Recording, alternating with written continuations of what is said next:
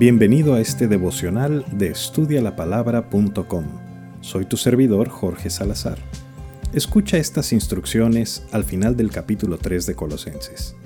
Siervos, obedeced en todo a vuestros amos terrenales, no sirviendo al ojo, como los que quieren agradar a los hombres, sino con corazón sincero, temiendo a Dios.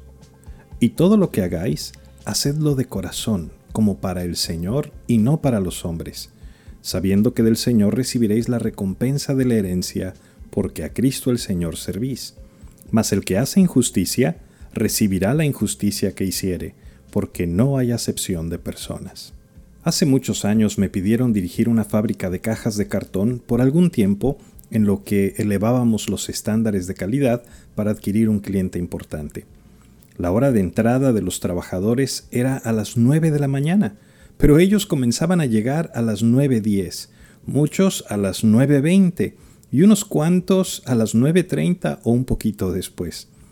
Luego de llegar, se ponían su ropa de trabajo en lo que conversaban entre ellos y se ponían al corriente de lo que había pasado el día anterior y comenzaban a trabajar poco antes de las 10, para que a las 10.30, 10.40, cuando llegaba la señora de las quesadillas, salían entonces a comer el almuerzo.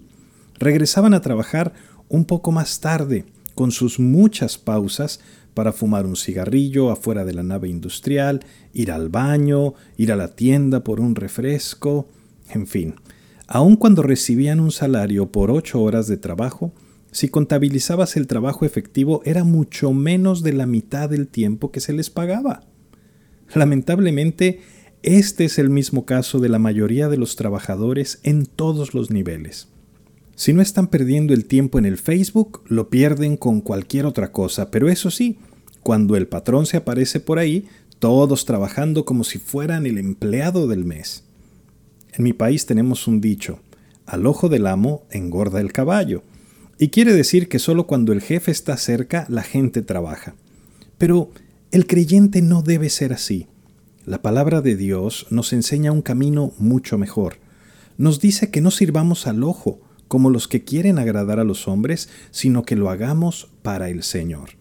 Que trabajemos no por la recompensa terrenal, sino por la recompensa eterna. Cuando leí esto descubrí algo que nunca antes había visto. Dice que lo que hagamos lo hagamos de corazón para el Señor y no para los hombres. ¿Viste?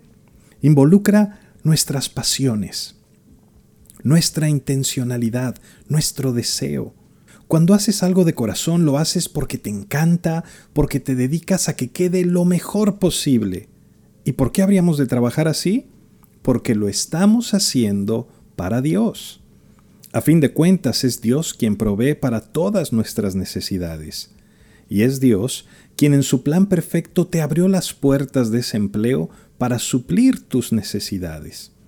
En realidad, en lugar de quejarte de tu jefe abusivo, de lo bajo del salario, de lo pesado de la labor o las exigencias que no tienen nada que ver con tu puesto, deberías preguntarte, ¿por qué Dios me dio este trabajo?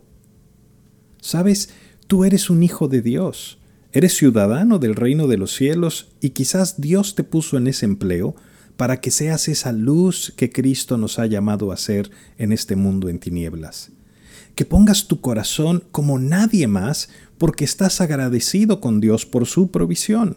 Dios quiso bendecir esa empresa con tu vida. Que seas el primero en llegar, el último en salir, el que se ofrece voluntariamente para hacer lo que nadie más quiere hacer. ¿Me explico? Hacer las cosas de corazón es que trabajes como si fueras el dueño de la empresa. Que si ves algo que puede mejorar el negocio, lo hagas. Si ves una necesidad, la suplas. No te olvides del versículo 24. A Cristo el Señor servís. Sí, es cierto, en el lugar de trabajo hay muchas injusticias, pero por eso mismo dice lo que leímos, que Dios mismo se hará cargo de eso. Tú preocúpate por ser el empleado que Dios quiere que seas. El título de este devocional es Busca un nuevo empleo, pero no me refiero a que dejes tu trabajo, sino a que nos demos cuenta que ahora somos empleados del Rey de Reyes y nos ha puesto en el lugar de trabajo para que el mundo conozca cómo trabajan los hijos de Dios. En ese sentido, este es tu nuevo empleo, un empleo en integridad, honestidad y entrega, de corazón. Recuerda visitar nuestros recursos en línea en estudialapalabra.com y déjanos tus preguntas y comentarios para seguir en contacto. Que Dios te bendiga.